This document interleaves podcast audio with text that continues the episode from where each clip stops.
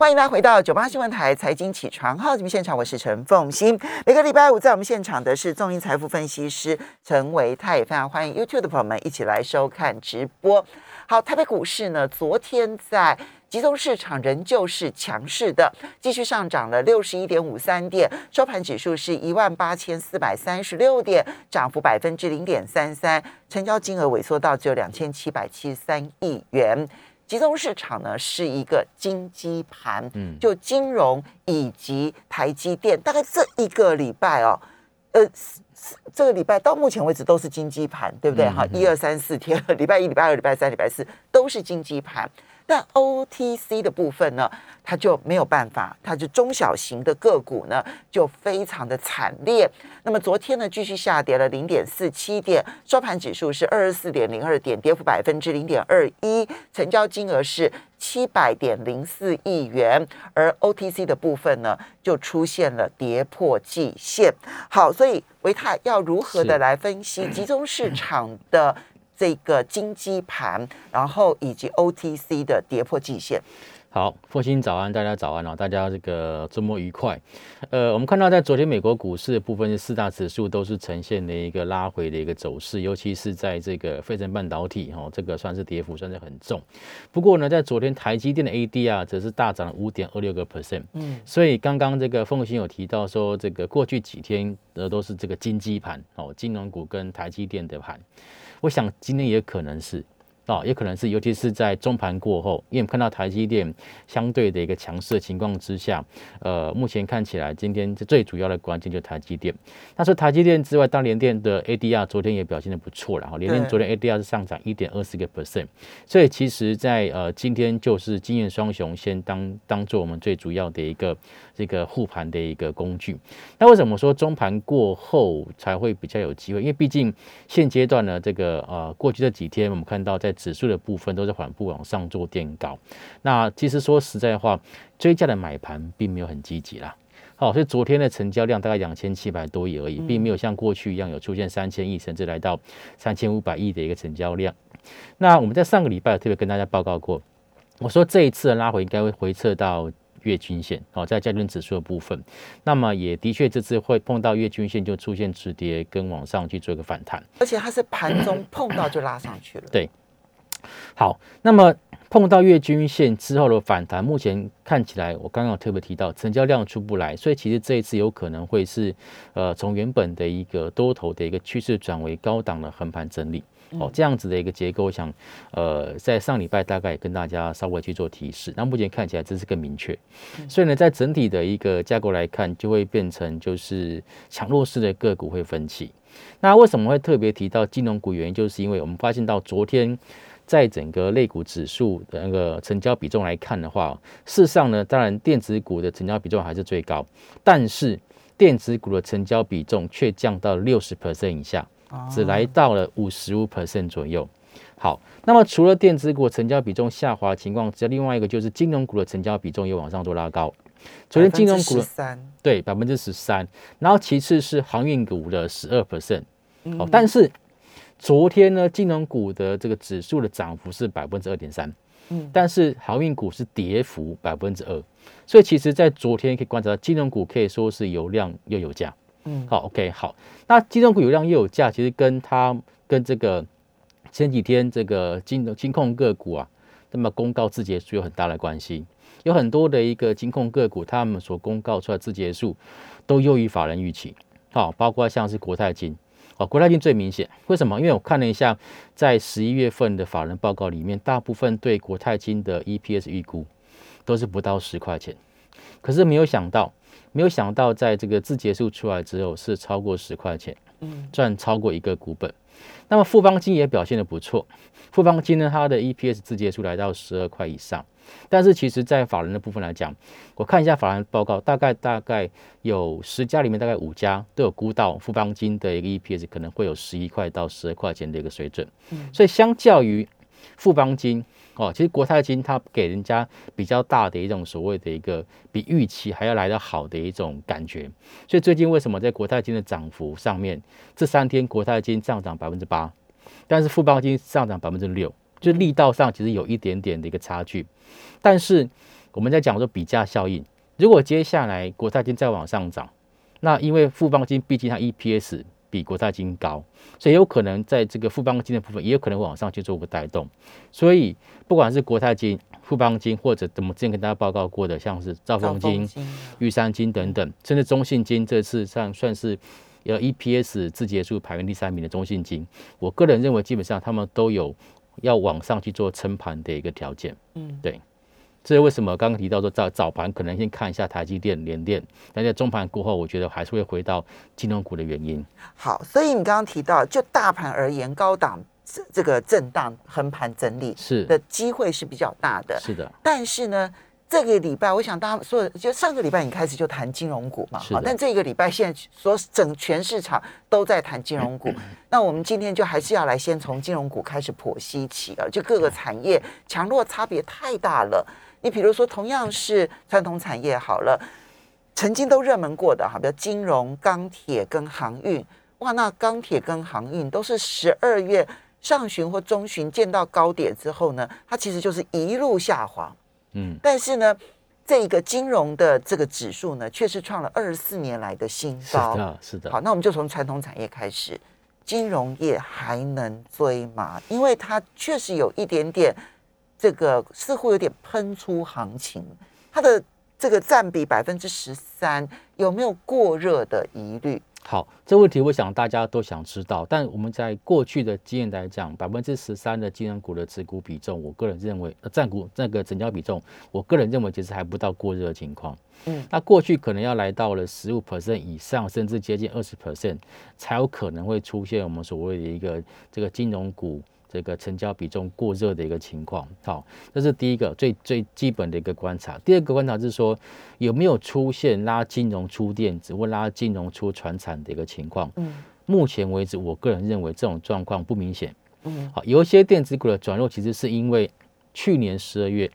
季底的时候，有些个股特别出现做账。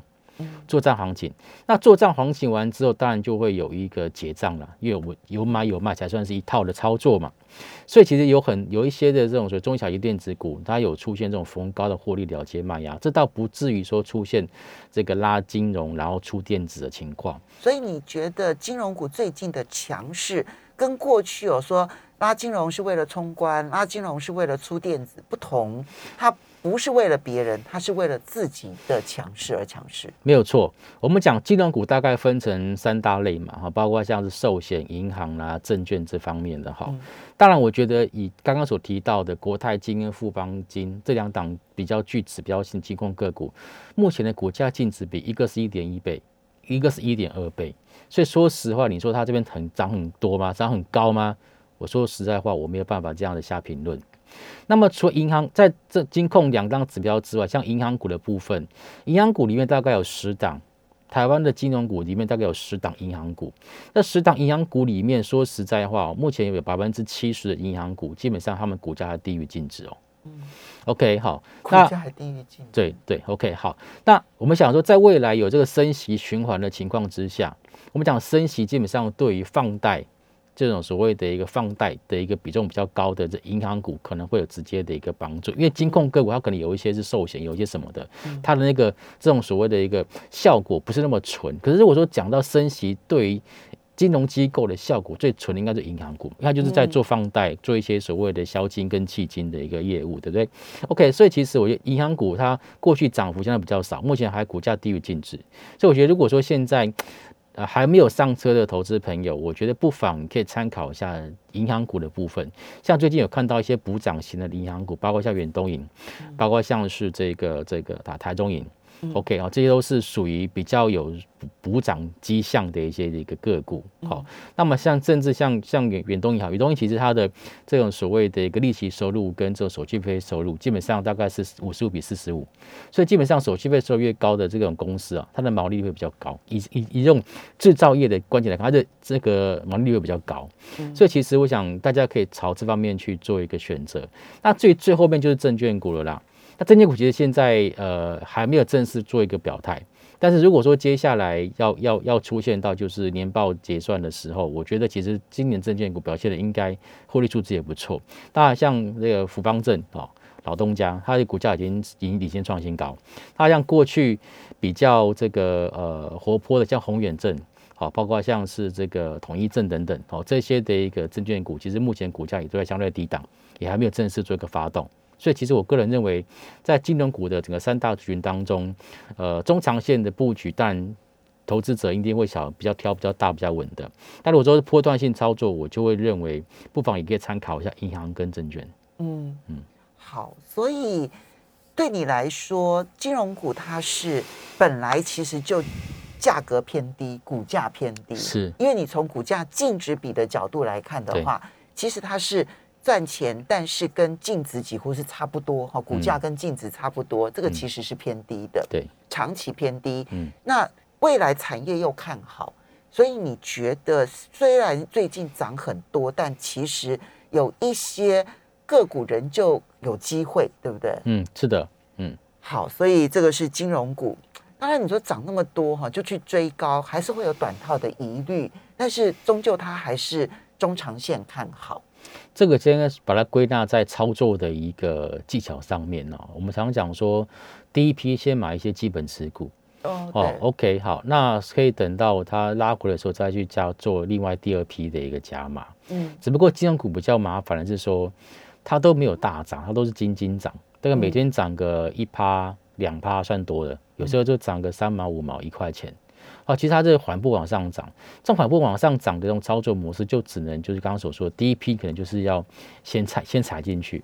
然后等到有拉回的时候，例如说可能像呃国际股市有震荡，这时候呢，你可以趁逢低去做一些加码，把你们的成本去做一个降低。OK，好，这个呢是操作技巧的部分。那其他的船产呢？因为昨天钢铁还蛮整齐的，是我们要稍微休息一下。钢铁航运又如何的来看待他们的行情？马上回来，欢迎大家回到九八新闻台财经起床号节目现场，我是陈凤欣，在我们现场的是中银财富分析师陈维泰，非常欢迎 YouTube 的朋友们一起来收看直播。好，如果说呢都必须要看个别产业呢的强弱来看台北股市的话，那金融股确实今年有它基本面要升息的优势，那么钢铁跟航运呢？航运的价格运价仍旧居高不下啊，然后呢，钢铁的部分呢，那么它呃有这个美国的基础建设啊，而中国大陆最近也开始传出来，今年为了要提振他们的经济，其实也会有很强的基础建设。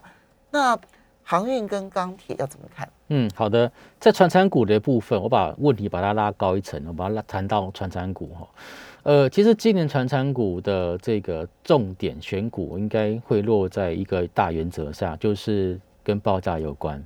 在这个我们访谈之前那段节目当中，凤信有提到油价的部分，啊，这也是我们在之前一直跟大家分享过的，就是说欧佩组织终于拿回了石油的话语权。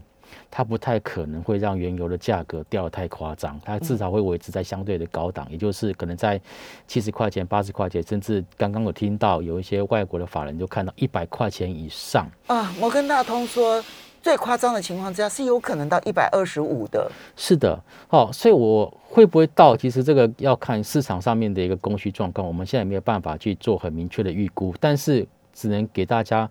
明显看到一个趋势，就是说目前看起来报价部分大概会易涨难跌。OK，所以在报样的报价，呃，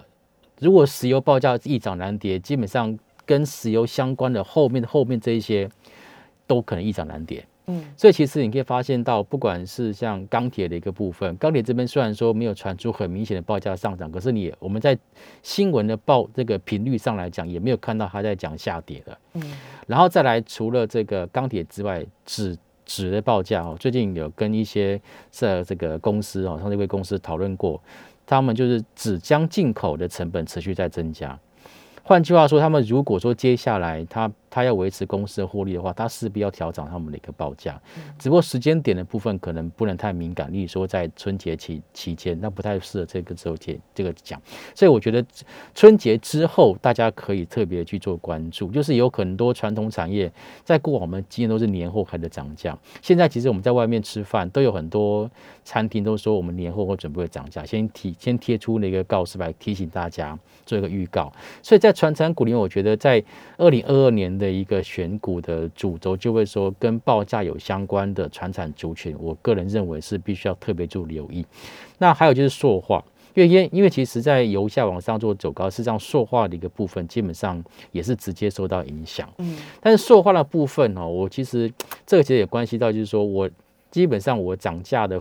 这成本增加的幅度不太可能百分之百转嫁给消费者。对，好，所以这个部分大家要稍微去做个留意。但是在市场面上来讲，它是有帮助的哦，它是有帮助的。哦，所以我们认为说第一季可能会特别观察到就是塑化，因为过往塑化基本上第一季都有面临到税收的一个情况。好，那一直跟大家提醒，就包括像是台塑集团的部分，好，因为它在二零二零年的一个基期很低，所以二零二一年基本上呢是大幅度的成长。嗯，那像台塑啦，基本上都有也有可能像赚超过十块钱 EPS 的一个实力。那除了这个之外，久久没有动到五大泛用数值的一个部分，因为它其实也是在属于中间的中游的一个部分，它也会有这种利差的一个波动。我觉得这些都是。跟这种所谓报价相关的传商族群，大家可以优先做留意。好，嗯，那这样子的话，听起来像是塑化啦、纸类啦、嗯、钢铁啦，你比较，当然可能它不会立刻发动，对不对？嗯，对，可能在过年前后比较有机会，尤其尤其是跟国际的报价比较相关的，例如说铜价。哦，铜价这不是我们自己决定，像昨天第一桶涨停板，我觉得这个跟整个国际报价，好像镍价。嗯，好，这些不是我们国内自己报价可以去做去做左右的。嗯，那这种可能它的这个效应上面来讲，哦，对股价的一个效应上来讲，就会有一般比平常更多的一个帮助。这样听起来你是更接近上游而不是下游了。应该说更接近国际报价的这部分，我觉得会比较有利。那航运呢？航运股其实我个人认为，呃，在高 EPS 的情况之下，大家市场会预期它还会有蛮不错的配息。我说在货柜三雄的部分，所以其实我比较不建议投资票。如果说你之前套了很高的，我这边暂时不不用卖，因为我我并不认为说它会回到之前的低点。嗯，在至少在这个这个这段期间当中。那，但是我反倒认为说，像台湾高铁这一种，就是我个人观察了哈，就是哎，这个疫情的影响并没有对它股价上面造成冲击，所以我觉得这种有一点点利空彻底的部分。那至于说宅配相关的，我觉得这个是农历年节之前大家送礼，他们一定会传统旺季，那这部分可能也就是大家可以在短波段题材上面来讲，可以做个留意。好，接着我们就要来看电子了。现在电子看起来，一方面它的这一个成交占比呢，其实降到了百分之五十五。可是问题是，台积电是居高不下的，台积电的成交量是居高不下。所以你如果扣除掉台积电的话，一般电子它的这个成交量就是更萎缩了。台积电可能要跟其他的电子分开。台积电如何？其他电子如何？台积电，我们在上礼拜跟大家分享过，我说它基源代工产业是一个资本支出重资本的一个产业。理论上呢，资本支出越多的公司，外资会越喜欢，因为它它未来它未来这个赢胜出的一个几率就会更大。啊，它今年是四百亿到四百四十亿美元，哎，对，市场真的是跌破眼镜。对，所以我想。大概不会有任何竞争对手跟有跟他一样大的一个手笔，所以我认为在二零二二到二零二三、二零二四年，基本上都是台积电说了说了算的一个行业。然后在在在晶圆代工的部分来讲，尤其在高阶制程，OK 好，所以我觉得台积电在资本支出如此之高的情况之下，长线来讲还是看多。嗯，那大家可能会说，那那那个成州制程呢？哦，例如二十八纳米这相关的成州制程，我个人认为目前还是在属于缺货情况。哦，昨天跟一个朋友聊天，他从去年第三季就订了一台车，订到现在没有来。因为车用电子是缺货，订单没有没有没有办法交。我现在是不敢订车哎，因为我担心订现在的订车不知道什么规格，可能修剪啊或者什么之类，我现在不敢呢。有可能会发生这样，其实你到时候来的跟你之前想要的可能会不一样，嗯，但是有可能价格也不一样了。对啊，就是你现在订，如果价格是这样，未来会不会调整，我不知道。OK，所以呃，我在想说，就是说在电子股的部分，我还是会回到。长期来看，就是车用电子的部分。我常常开玩笑说，以后我跟凤鑫讲，这我们俩出去，我就不会问说，哎，凤鑫你的车零到一百要几秒？我们大概不会比这种东西。我们会比说，哎，你的车子有没有什么环景啊，或者是一些电子功能啊，对不对？会大家会比这些所谓电子功能。我从以前到现在都只比这些东西，哦，这太棒了，那个速度好有前瞻性。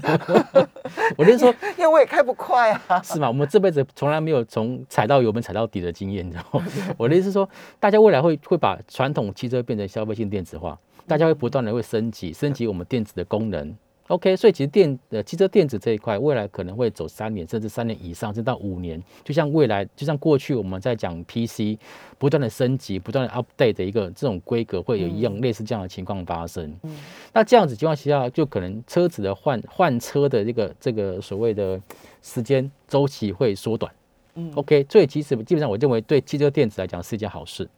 它可能走三年以上的长多。好，那这些当然就跟上游的这个半导体也有直接关系，因为他们有很多的需求面是来自于汽车电子。嗯，那这个是一个是需求，一个市场需求面，一个是产业供给面的部分，这样搭起来，我觉得二零二二年，我个人就会从这两个角度去做一个观察。所以汽车行业有可能消费性电子化啊，汽车对对。那嗯，这里面呢，其实越是在汽车电子上面有独到之处的，它终究是一个长多，对对不对？对。所以用这样的方式，然后来看待自己的这一个投资的话，就做一做功课，做一做研究了。是的，好，那我们要非常谢谢中银财富分析师陈维泰提供台北股市的信息，供大家做参考。我们休息一下，马上回来八点钟。